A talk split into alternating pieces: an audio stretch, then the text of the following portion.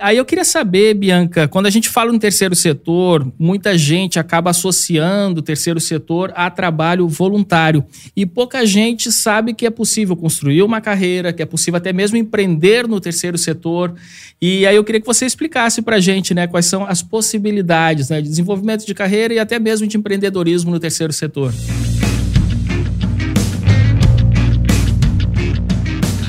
Você vai ouvir agora Café com ADM, o podcast do administradores.com. Apresentando Leandro Vieira.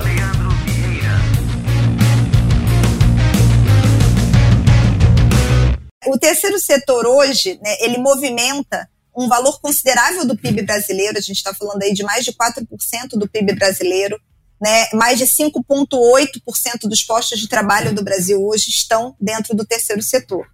E a gente não tem hoje, diferente de outras profissões que você tem uma formação, você entra numa graduação para se preparar para ser um comunicador, um advogado, você não tem uma formação com o olhar de terceiro setor. Você normalmente começa por algum viés e acaba parando no terceiro setor por algum motivo. Ou por uma oportunidade, ou porque se apaixona, ou porque sente aquele desejo de querer né, trazer propósito, aquele desejo de querer trabalhar com propósito. Então, muitas pessoas acabam também buscando fazerem mudanças aí dentro da sua trajetória de carreira, porque elas olham muito, ficam nessa ânsia por ter mais propósito. Mas hoje, né, a gente vê o quanto que o terceiro setor tem de oportunidade. Né? Então, a gente tem, obviamente, que o trabalho voluntário começou com o trabalho voluntário, porque se não fosse aqueles que desbravaram esse mundo, essa área da economia, que é chamada terceiro setor, talvez a gente hoje não estivesse aqui, mas hoje, junto com os empreendedores sociais, que são muito importantes, porque são aqueles que trabalham com negócio, que geram negócios rentáveis, mas para gerar o bem, né? Inclusive, eu estava conversando recentemente em um encontro com empreendedores sociais, e hoje a gente tem muitas pessoas que trabalham nessa modalidade de negócio social, né? ou seja, que é um negócio que ele tem como objetivo não gerar o lucro, mas sim um negócio rentável em que essa rentabilidade ela é reinvestida no próprio propósito, na própria causa. Né? Então, esse é o modelo do empreendedor social, do negócio social. E o terceiro setor hoje, ele conta né, com uma profissionalização muito grande. Então, a gente tem aí áreas muito estruturadas, desde áreas de marketing, de comunicação, área de governança, compliance hoje, né, transparência hoje é fundamental. Então, hoje as organizações necessitam ter um nível de transparência, de governança muito grande que a gente necessita de profissionalização externa e interna.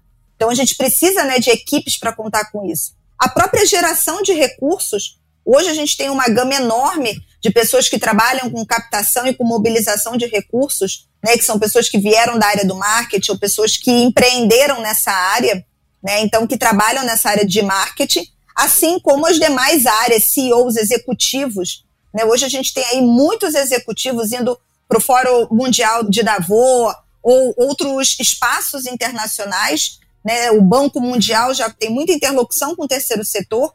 Então, hoje a gente tem aí muitos CEOs e muitos executivos né, que direcionaram todo o seu potencial para essa carreira.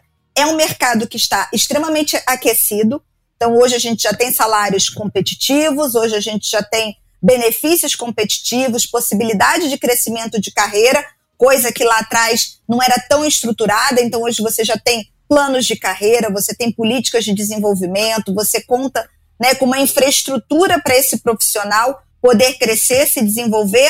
E uma coisa que eu acho que é muito interessante dentro do terceiro setor é que como as estruturas elas não são tão grandes quanto de grandes corporações e não tão departamentalizadas, você tem uma oportunidade de ter múltiplas experiências. Então, você às vezes é de uma área, mas você precisa ter muita interlocução com outras áreas, então você consegue ter muitas experiências dentro de uma. E uma outra coisa é que as estruturas elas são muito transversais, então essa questão hierárquica ela é muito menor e é muito mais troca. Então, é, eu me lembro que quando eu entrei, eu como assistente, tinha reuniões, né, assistente analista, eu já tinha reuniões, por exemplo, com presidentes de empresa, com diretores de corporações, coisas que talvez em uma outra corporação eu não tivesse, fosse o meu diretor que fosse ter essa conversa com outro diretor. Mas por sermos estruturas mais enxutas, a gente permite essa mobilidade muito grande. Isso traz aprendizado, enriquecimento, um desenvolvimento também muito grande. Então, acho que muitas pessoas que correm essa jornada vivenciaram essa experiência de poder trocar muito né, com outros segmentos, tanto com o governo, quanto com a iniciativa privada, quanto com o próprio terceiro setor, como também muita essa troca com várias estruturas e com vários níveis hierárquicos diferentes. E eu acho que assim, cada vez mais a gente vê o terceiro setor ganhando protagonismo, ganhando relevância quando a gente fala em ESG, né? Hoje todas as empresas, principalmente aquelas que estão listadas na B3 ou que têm ações em bolsa ou se preparam para isso, estão estruturando muito essa área, né? E quando a gente fala de E e de S, o terceiro setor, ele está muito fundamentado, é a nossa essência. Então há muita essa sinergia e muito espaço para crescimento né, dentro das organizações e de novas organizações também.